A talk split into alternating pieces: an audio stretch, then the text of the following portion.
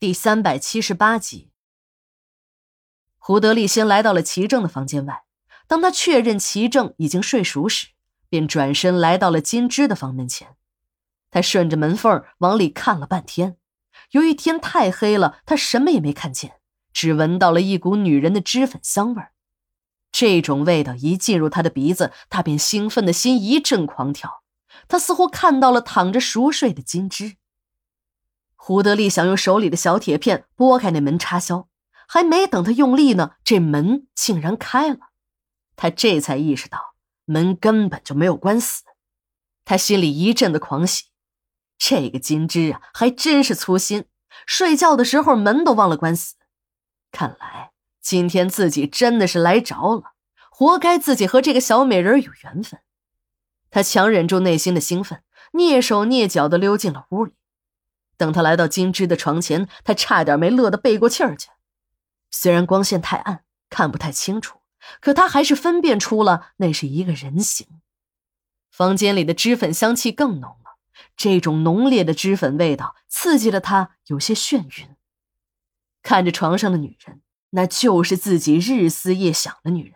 只要自己扑上去，再堵住这个女人的嘴，下面的事儿主动权便掌握在自己的手里。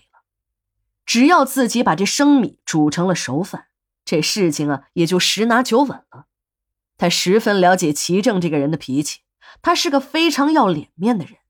这种事情只要木已成舟，他绝对不敢声张。胡德利看准了时机，一个饿虎扑食，向着床上扑了过去。一扑过去，胡德利就感觉有点不对劲儿了，除了一床被子，什么都没有。他突然意识到事情不妙。刚想站起来逃跑时，他的脚还没落地呢，一只手已经抓住了他的脖领子，把他从床上提了起来。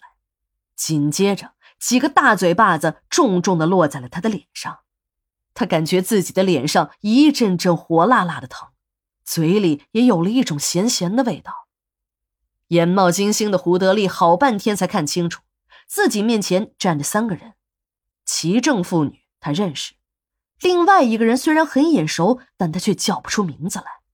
他以前在齐正的府上看到过这个人，但像他这种下人是没有资格打听主人家的事儿的。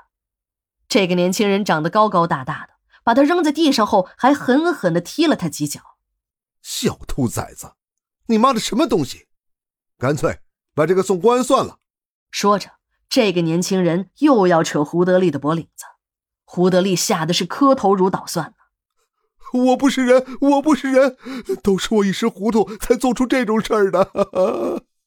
齐正对那个年轻人说：“哼，这种小杂种一看就成不了什么气候。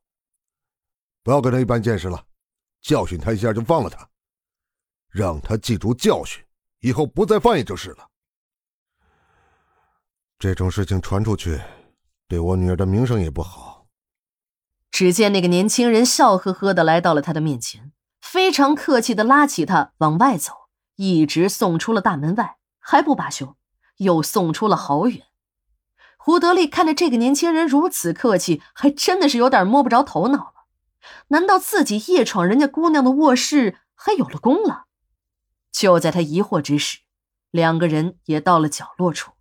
这个年轻人突然抽出了一把雪亮的匕首。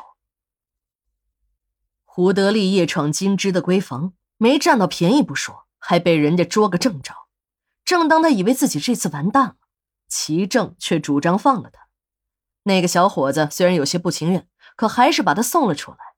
这一送还送出了老远。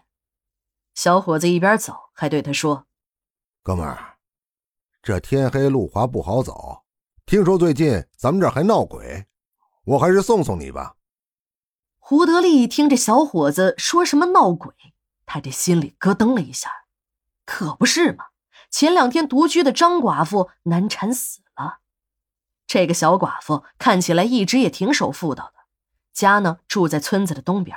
自从丈夫死后，一天天总板着个脸，和他家来往的人都很少，更没听说过他和什么人有染。